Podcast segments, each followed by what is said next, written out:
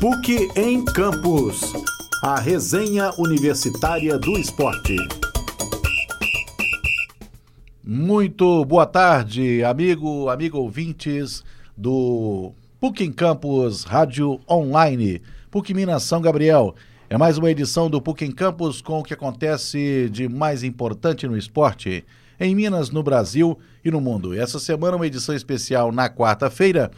Por ocasião das eleições, nós tivemos na segunda-feira a apresentação do Política na Rede de número 8, né, apresentado pelo Edson Costa e Valmir Lopes, com o balanço das eleições. Então, hoje, quarta-feira, vamos trazer o PUC em Campos, até porque sexta-feira é feriado, né? Sexta-feira é dia de Nossa Senhora Aparecida então, o PUC em Campos, que vai ao ar normalmente às sextas, estará de folga nesta sexta, por isso antecipamos a edição. Ao meu lado, Marina Avelar, que vai trazer um dos seus destaques para esta tarde. Boa tarde, Marina. Boa tarde, Getúlio. Boa tarde, ouvintes da Rádio Online. E o destaque que eu trago é a venda do Paquetá. O meia do Flamengo foi vendido para o Milan por cerca de 35 milhões, abaixo da multa rescisória que era de 50 milhões. E além da venda de Lucas Paquetá né, para o futebol italiano, vamos falar também, obviamente, do grande jogo desta noite, a primeira partida da final da Copa do Brasil, no Mineirão, Cruzeiro e Corinthians. Vamos falar de detalhes sobre as duas equipes, como é que o Cruzeiro se prepara, a festa que está sendo preparada para este jogo também e também a rodada do fim de semana do Campeonato Brasileiro. A rodada que vem de um fim de semana de eleições em que os dias dos jogos foram quebrados, né? Teve jogo na sexta, teve jogo no sábado, no domingo pulou por causa das eleições, teve jogo no, na segunda e a rodada foi encerrada nesta terça-feira com o clássico Botafogo e Vasco. Esses e outros assuntos no PUC em Campos que está começando agora. PUC em Campos. A resenha universitária do esporte. Vamos começar falando do jogo de hoje, então. Cruzeiro e Corinthians, 9h45 da noite no Mineirão. O Cruzeiro que agora volta todas as suas atenções para a Copa do Brasil, não só porque hoje é o jogo, mas porque a equipe foi desclassificada na semana passada pelo Boca Juniors da Libertadores e também no Campeonato Brasileiro não almeja mais grandes é, sonhos, porque está na nona posição, vinha mantendo a sétima colocação há várias rodadas e caiu na última rodada para a nona, né, com a vitória do Fluminense.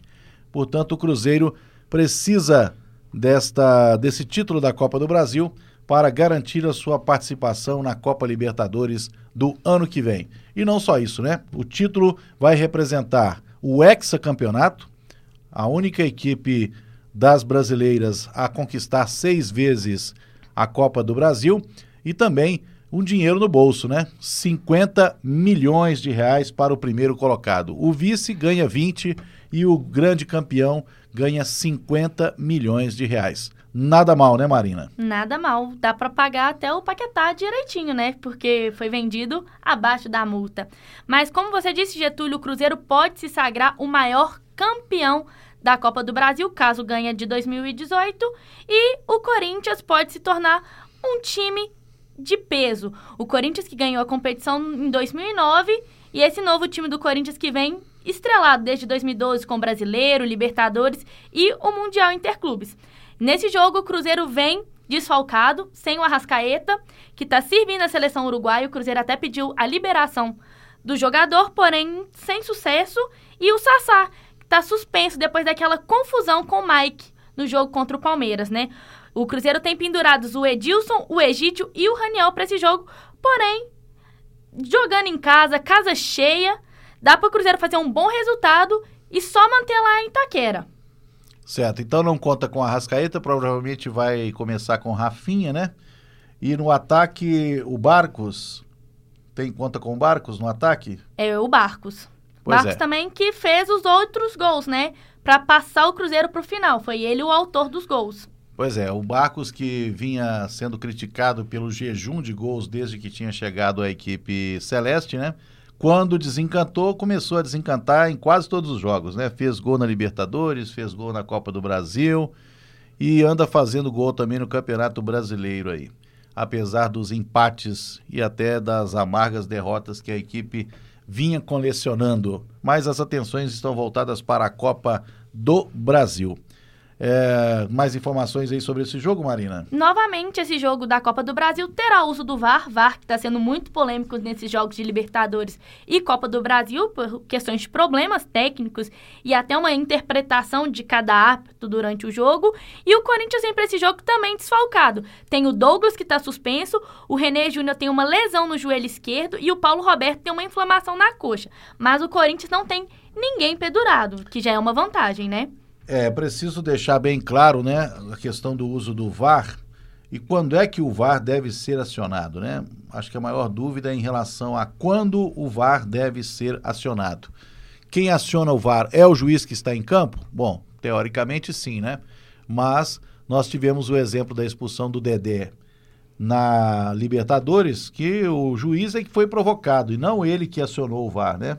Depois a expulsão acabou sendo suspensa. Não adiantou nada, porque o Cruzeiro foi desclassificado e o Dedé acabou sendo expulso de novo na, fina, na, na desclassificação lá da quartas de final, frente ao Boca, aqui no Mineirão, semana passada. Mas aí, águas passadas, o fato é que a questão do uso do VAR tem que ser melhor discutida para que não haja dúvidas. A propósito, né, Marina? Parece que o VAR vai ser utilizado também nas últimas rodadas do Campeonato Brasileiro.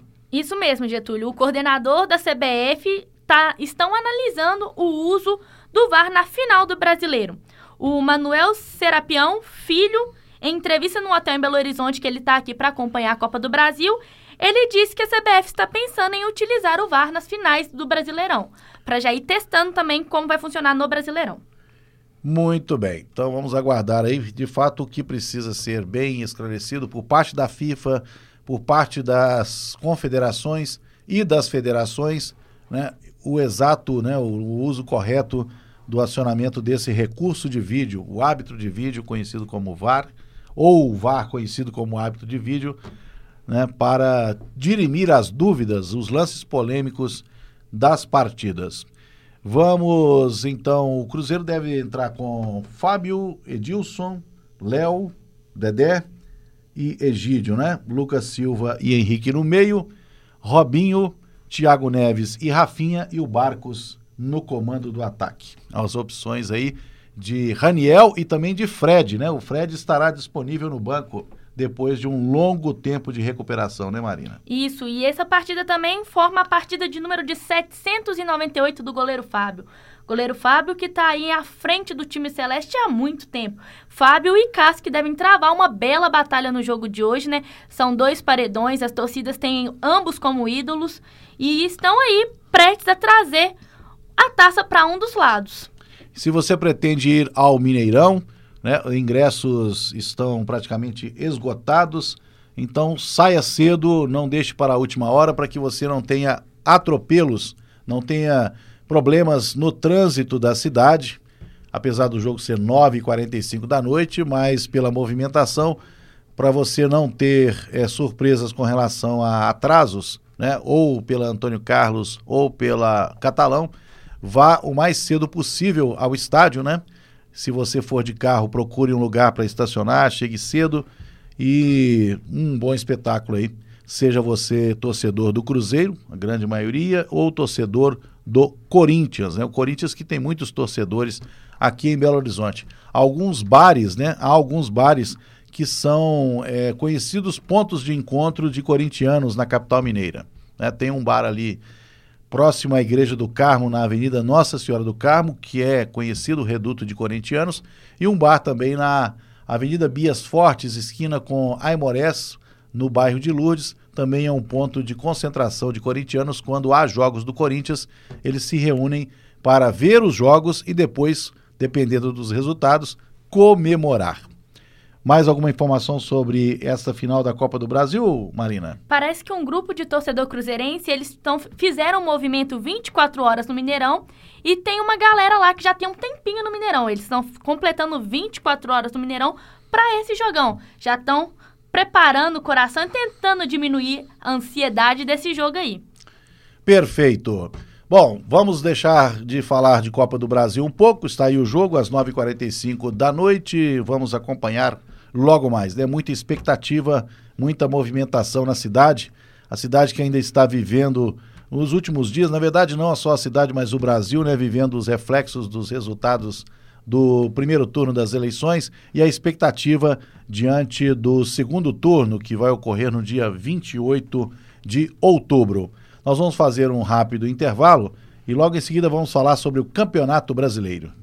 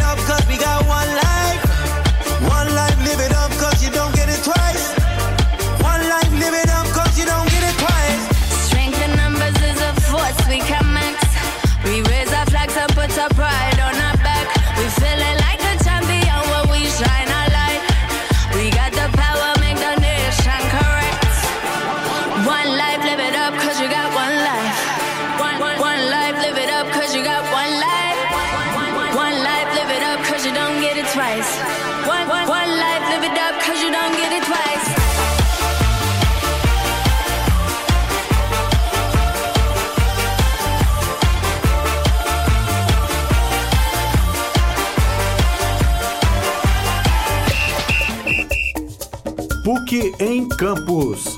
A resenha universitária do esporte. 5 horas 33 minutos, 10 de outubro de 2018. Este é o PUC em Campus. Falamos da Copa do Brasil no primeiro bloco e agora Campeonato Brasileiro. Falávamos do Cruzeiro. O Cruzeiro não jogou esta 28ª rodada do Campeonato Brasileiro ainda. Né? O jogo seria contra o Ceará e foi é, adiado porque o Brasil, o Cruzeiro estava envolvido, né, com a Taça Libertadores da América e o fim de semana teve eleições. Mas vamos falar dos jogos que marcaram a 28ª rodada do Campeonato Brasileiro. Depois dela, estarão faltando apenas 10 rodadas. Entramos definitivamente, né, na reta final do Brasileirão Série A 2018, Marina. É, Getúlio, como você disse, a 28ª rodada é, finalmente terminou, né? Essa rodada. Finalmente não, ainda tem Cruzeiro e Ceará. É. Ela é uma rodada interminável. Ela começou na sexta-feira, por causa das eleições, como você já tinha informado, os horários foram diferentes, e terminou ontem. É, foi uma rodada que a gente não esperava alguns resultados, né? A gente falou que seria muito difícil o esporte ganhar do Inter, porém, esse feito aconteceu e também aconteceu uma goleada do Atlético Paranaense em cima do América. O América que estava muito bem e agora completou cinco jogos sem ganhar, Getúlio. Por isso o América caiu né, da nona rodada, na nona é, posição, onde ele se mantinha, nona, décima posição, está em décimo terceiro agora, né? O esporte vinha de uma derrota, de uma goleada para o Atlético de 5 a 2 no fim de semana anterior e agora venceu né, o, o Inter, o vice-líder, por 2 a 1 né? O América perdeu de 4 a 0 para o Atlético Paranaense. O América que é o próximo adversário do Atlético. Né? Então, Atlético e América se encontram no Clássico das Multidões no próximo domingo às 7 da noite. E os outros jogos? É, Corinthians também perdeu para o Flamengo de 3 a 0 em Itaquerão. Parece que foi o resultado com maior número de gols sofridos pelo Corinthians em Itaquera. O Corinthians perdeu para o Flamengo, né? Por 3 a 0 o Vitória perdeu para o Santos por 1 a 0 como a gente formou o Atlético Paranaense, ganhou para o América de 4 a 0 e a Chape, no finalzinho, conseguiu tirar três pontos do Atlético Mineiro. Nos 47 do segundo tempo, saiu um gol da Chape. E saiu também da zona do rebaixamento isso, com essa Chape, vitória. Isso, Chape e Vasco saíram da zona de rebaixamento. Quem entrou naquela vaga disputada entre Chape e Vasco foi o Ceará. Ceará que tem um jogo a menos, que era o adversário do Cruzeiro nessa rodada. São, Perfeito. Na, no clássico paulista, São Paulo perdeu para o Palmeiras de 2 a 0 São Paulo, que era líder do Brasileirão, né? Vem sofrendo quedas e tá aí em quarto lugar, se eu não me engano. É o terceiro, né? É, eu acho que é o terceiro ou o quarto. Porque terceiro tem o Grêmio também, né? Tem o Grêmio. O Grêmio empatou com o Bahia, né? Isso, 2 a 2 E o que a gente já esperava, né? O praticamente rebaixado Paraná foi goleado pelo Fluminense. 4 a 0 também. 4 a 0 também. O jogo foi nessa segunda-feira. E a rodada foi encerrada nesta terça, como eu falei, com o clássico Botafogo e Vasco, né? Jogo que ficou 1 a 1 Pois é. é Botafogo e Vasco encerraram a rodada, na verdade, não Encerra. encerraram, que a rodada só será encerrada no dia 24 de outubro, uma quarta-feira, em que o Cruzeiro vai jogar contra o Ceará, né, às 7 horas da noite. Então esse jogo é que vai marcar o encerramento da 28ª rodada. Mas a 29ª rodada, né, tem aí alguns jogos já marcados para este fim de semana, o fim de semana de feriado, né? O fim de semana que começa na sexta-feira com o feriado de 12 de outubro. E para muita gente que estuda, né, professores, alunos, vai ter um feriado prolongado, porque segunda-feira, dia do professor, também será uma emenda do feriado, um feriado aí mais gordinho, né, de quatro dias. Marina, qual que é, quais são os jogos dessa 29 nona rodada do Brasileirão? 29 rodada que tem clássico, já começa com clássico. No sábado, dia 13, às 5 horas, Flamengo enfrenta o Fluminense. Fla-Flu. Um Fla-Flu. Outro clássico que é Santos e Corinthians, também no sábado, porém às 7 horas. Paraná, enf- Bahia enfrenta o Paraná às 21 horas do sábado, Na Fonte Nova. na Fonte Nova. E no domingo, a Chapecoense enfrenta o Vitória na Arena Condá. Chapecoense que tá precisando de vitória para respirar um pouquinho fora da zona de rebaixamento. Então não há jogo melhor do que esse. Se a Chapecoense está precisando de vitória, nada melhor do que jogar contra o Vitória da Bahia, dentro de né? casa, né? Dentro de casa, na Arena Condá, às 11 horas da manhã. O jogo das 11 de domingo. Domingo tem, também tem Vasco e Cruzeiro às, às, eita, às 4 horas da tarde, No lá em São Januário. São Januário. Palmeiras enfrenta o Grêmio no Pacaembu, um jogo bem disputado aí, né, para conseguir as primeiras vagas da tabela. Palmeiras que é líder e o Grêmio está em quarto lugar. Internacional e São Paulo. Também é outro jogo de, de cima, né? Isso, Então, também acontece esses no mesmo dois horário. jogos aí serão vitais, né? Palmeiras e Grêmio, Internacional e São Paulo jogando pelas quatro primeiras posições, pelo G4 do brasileiro. É o famoso jogo de seis pontos, né? Quem, É. quem ganhar ali tá respirando um pouquinho, consegue alcançar a taça. Porém, o Palmeiras tá com vantagem, ele tem 56 pontos e é o líder do Brasileirão. E o Inter é o segundo com 53. Isso. É, domingo tem o clássico das multidões, como você falou, Atlético Mineiro e América Mineiro no Independência. O mando de campo é do Atlético. Às sete da noite. Às 7 da noite. Domingo às 7 também tem Atlético Paranaense e Esporte na Arena da Baixada. E para encerrar, Ceará e Botafogo no Castelão, às 8 horas da segunda-feira. segunda-feira, então aquela rodada em que a segunda-feira vai encerrar né, os trabalhos. Vai ter um fim de semana aí, acho que é na outra rodada, em que nós teremos praticamente uma rodada dupla no Independência.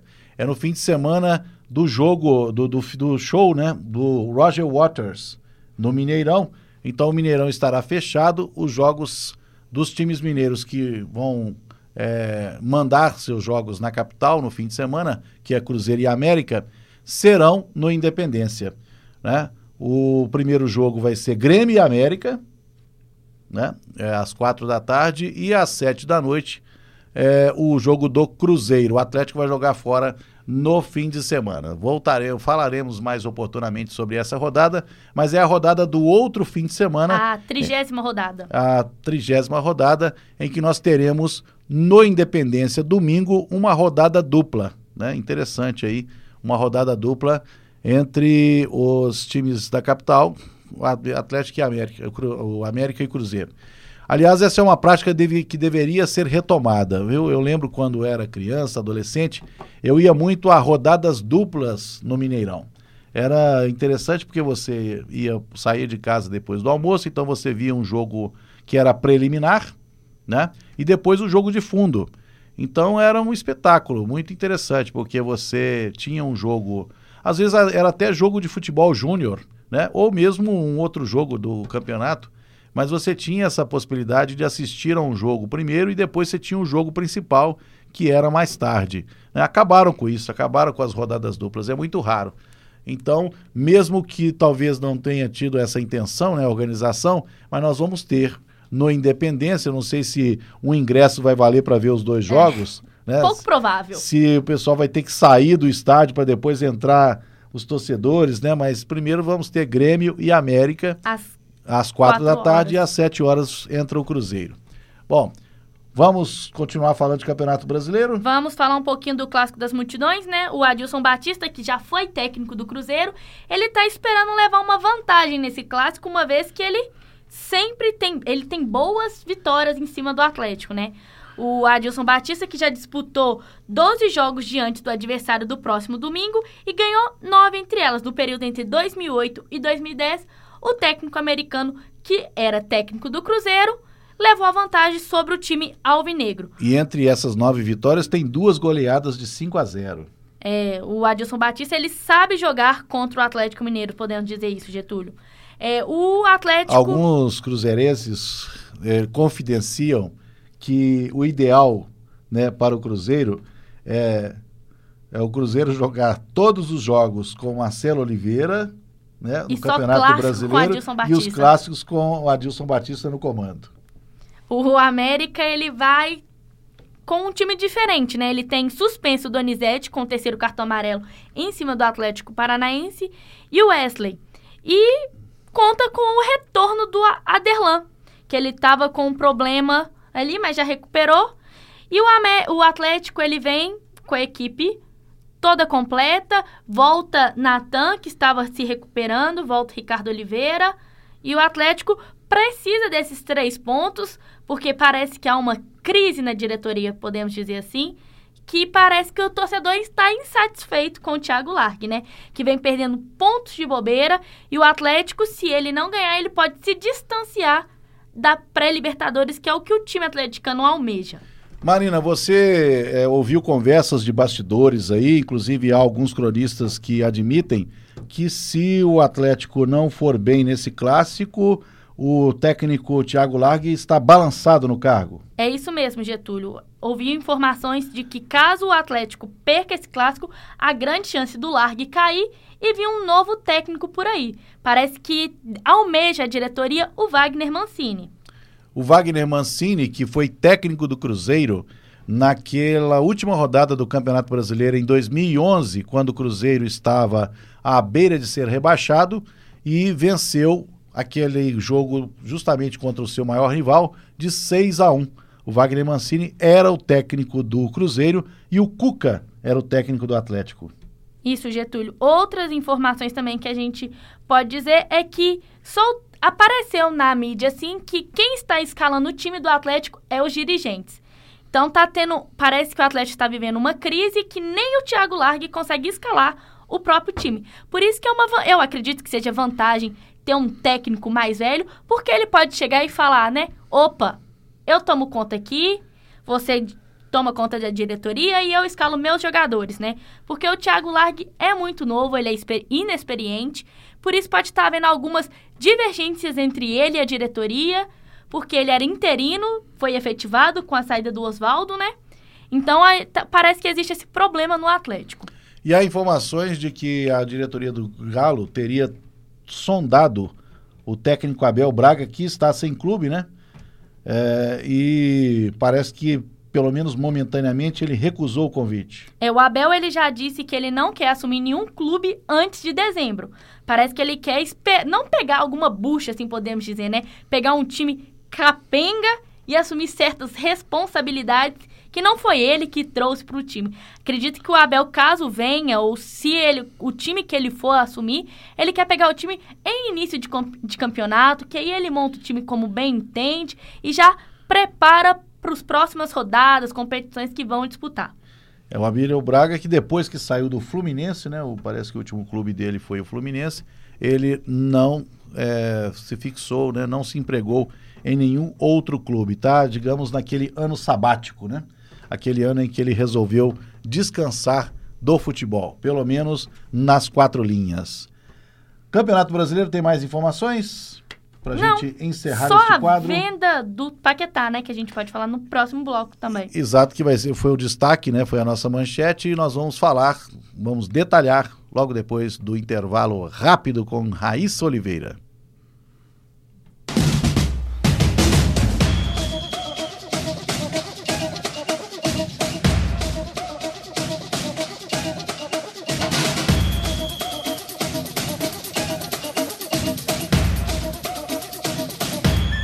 flags up in the sky.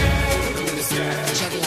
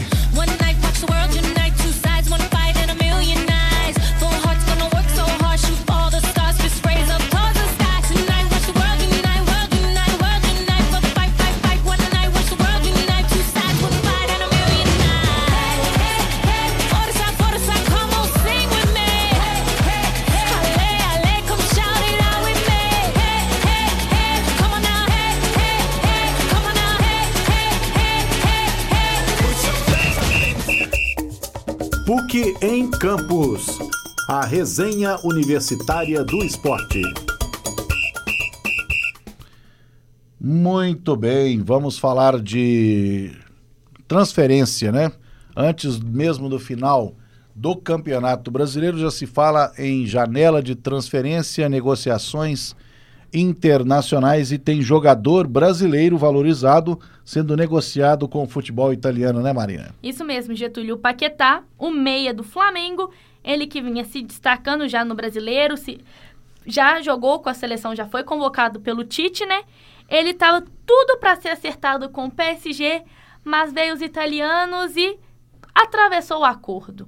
O Paquetá e o Flamengo fecharam um acordo com o Milan e o meia tá indo para a Itália em janeiro. Ele, os médicos já vieram no Brasil, já fe- fizeram os exames e o meia foi vendido por cerca de 35 milhões. Alguns torcedores flamenguistas estão um pouco revoltados. 35 milhões de euros. Isso. Alguns torcedores flame- flamenguistas estão revoltados com esses valores porque a multa para tirar o Paquetá do Flamengo era de 50 milhões. Então, o Flamengo vendeu ele abaixo da multa rescisória, né? E mas o time do italiano tá feliz com a contratação do meia atacante Lucas Paquetá, que é jovem, vem se destacando, né? Foi- fez boas atuações com a camisa da seleção brasileira e no Flamengo ele vem ajudando. Porém, o Paquetá não foi decisivo quando o Flamengo precisou que ele fizesse alguma coisa, né? F- saiu da Copa do Brasil, saiu da Libertadores e também não tá muito bem para conquistar o título do brasileiro, não.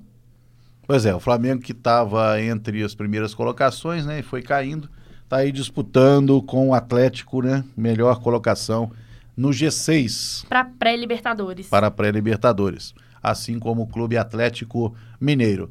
Mas vale destacar que o Flamengo nos últimos anos, né, revelou e vendeu para o futebol eh, internacional três valores da base. Primeiro foi o Vitinho, depois foi o Vinícius Júnior e agora O Paquetá. Lucas Paquetá.